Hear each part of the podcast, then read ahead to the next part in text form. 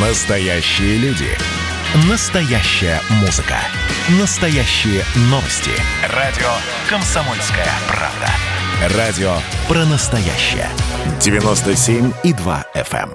эм. Радио «Комсомольская правда» и лекторий Достоевский представляет совместный проект «Подвиги женщин Великой Отечественной войны». Здравствуйте, друзья. Меня зовут Мария Баченина, и я с гордостью представляю совместный проект «Лектория Достоевский» и радио «Комсомольская правда». Мы назвали его «Подвиги женщин на войне». На сайте «Лектория Достоевский» можно найти множество лекций на исторические, культурные темы. А сегодня мы поговорим о подвиге Лидии Литвяк. В студии «Комсомольской правды» научный сотрудник Российского военно-исторического общества Никита Буранов. Здравствуйте. Здравствуйте.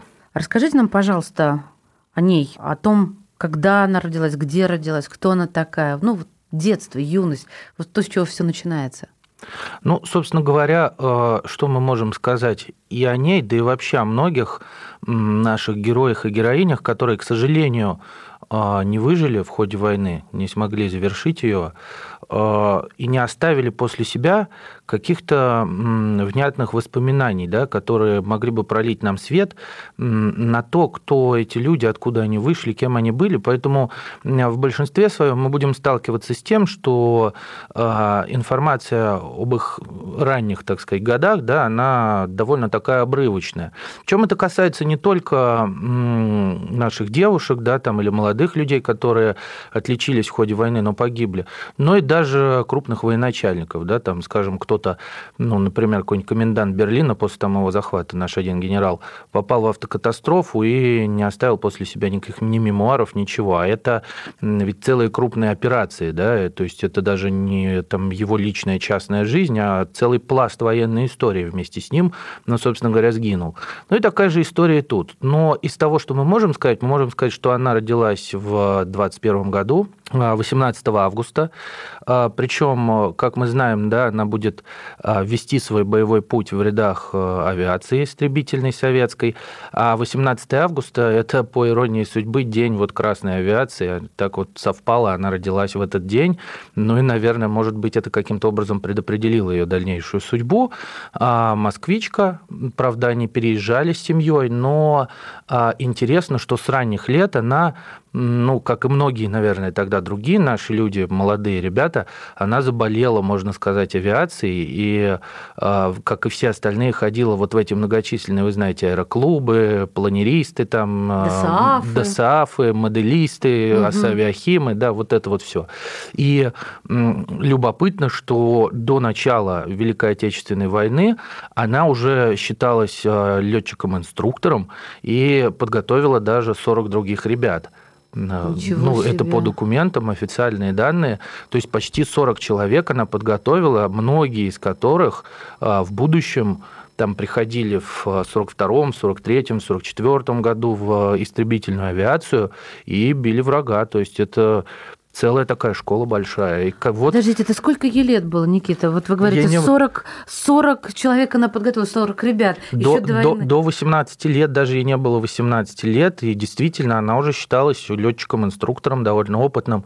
Конечно, гражданским. То есть мы не говорим о да боевых какая разница? машинах. Я даже сейчас это не берусь э, обсуждать. Еще мы не дошли до этого. Я просто сравниваю серьезность намерений. Ну а, да, да. Ощущение идеалов, мира вокруг себя, да, с нынешними поколениями. Я не берусь их ругать, нет, боже упаси, они прекрасны.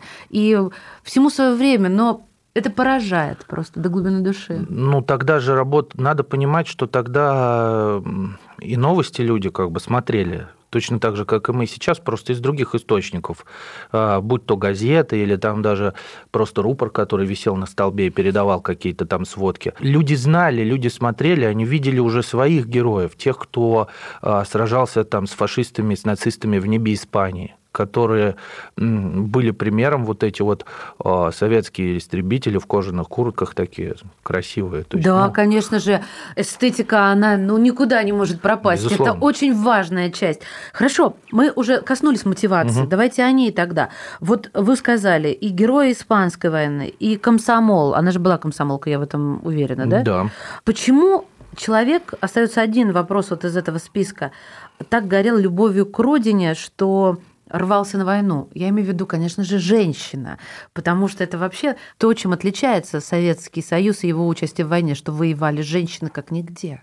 Да, действительно, и а, ведь помимо тех пилотов, о которых я вам говорил, да, нас же Марина Роскова, Валентина Гризодубова и Полина Осипенко, то есть это а, первый вообще, наверное, в истории а, воздухоплавания женский экипаж, который э, совершал такие просто немыслимые раньше для женщин подвиги, не потому что даже там женщина там что-то не может или может, а потому что действительно в те годы любой самолет боевой или даже гражданский, все-таки это для женского организма гораздо более существенные перегрузки, нежели чем для мужского, просто из-за того, что они маленькие. Вот и Лидия Литвяк, кстати, тоже отличалась довольно миниатюрными, так сказать, э, Сложением, да? да, формами. Она была такая маленькая блондиночка, там до метра шестидесяти и так далее. То есть э, совсем не похожа на сурового воздушного бойца.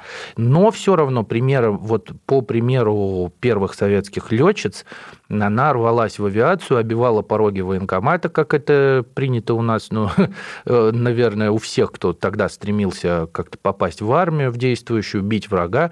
Она так же, как все, ходила, упрашивала военком, он ее уже знал хорошо, там один из московских военкоматов был, то есть он ее уже успел выучить. И, а что, ее не хотели брать на фронт? Ну, ее не хотели, ее не хотели брать, потому что у нее не хватало налета. А. Она приписала себе 100 часов налета, как будто пошла она... на такое преступление да, по тем временам. -то. Приписала, и как раз тогда в газетах, в «Правде» э, опубликовали небольшую заметочку о том, что та самая Марина Роскова собирает э, истребительный авиаполк женский первый ну, в нашей, так сказать, истории войны. Ну, на самом-то деле такой единственный, можно сказать, не считая, а, если мы будем говорить о полках бомбардировочных ночных, но это там эти ночные ведьмы, это уже другая история. Вот, и она, собственно говоря, просится туда и попадает туда, приписав себе эти самые часы, а, и там же с ней первые казусы случаются, например, э, ее сослуживцы вспоминают, что она отрезала вверх у унтов такие сапоги летные с мехом специально, чтобы ногам было не холодно, и пришивала себе на воротник, ну, как это, мода, в общем. Серьезно? Да. Это вот такой чисто женский? Чисто женский, да. Ее посадили даже на гауптвахту за это, отругали, велели спороть, лично Роскова там, значит, ей выговор выносила и так далее. Никто даже не верил, что она а, действительно попадет в ряды настоящей боевой авиации, и сможет, собственно говоря, ну, бить противника. И как только она попадает вот э, в составе этого 586-го полка женского э, истребительного, они проходят в основном подготовку, и в один из своих первых э, боевых вылетов с подругой, со своей Катей Будановой, они в районе Сталинграда, они обороняли небо Сталинграда в 1942 году, и в районе Сталинграда, по-моему, это был шестой боевой вылет, они сразу же отправляют к земле немецкий юнкер, бомбардировщик вдвоем. Вот такая вот история. Слушайте, это очень сложно сейчас оценить, а, но я чувствую по вашему тону, что это что-то очень серьезное. Ну, конечно. Представьте, летит самолет, это двухмоторный Юнкерс 88, у него а, несколько пулеметов, в разных местах сидят несколько пулеметчиков, которые ты, ты не просто там стреляешь по какой-то мишени, да, она еще огрызается в тебя. И, а это один из твоих первых действительно реальных боев. Ну, то есть представьте себе, какой мандраж, ну и все вот это. Напоминаем, что вы слушаете совместный проект Лектория Достоевский и радио «Комсомольская правда». Ой, это сложно почувствовать, и, и кстати, не хотелось бы. Хорошо, я хочу вот какой, пожалуйста, вопрос задать. Ну, наверное, гибель угу. и чем она была особенна?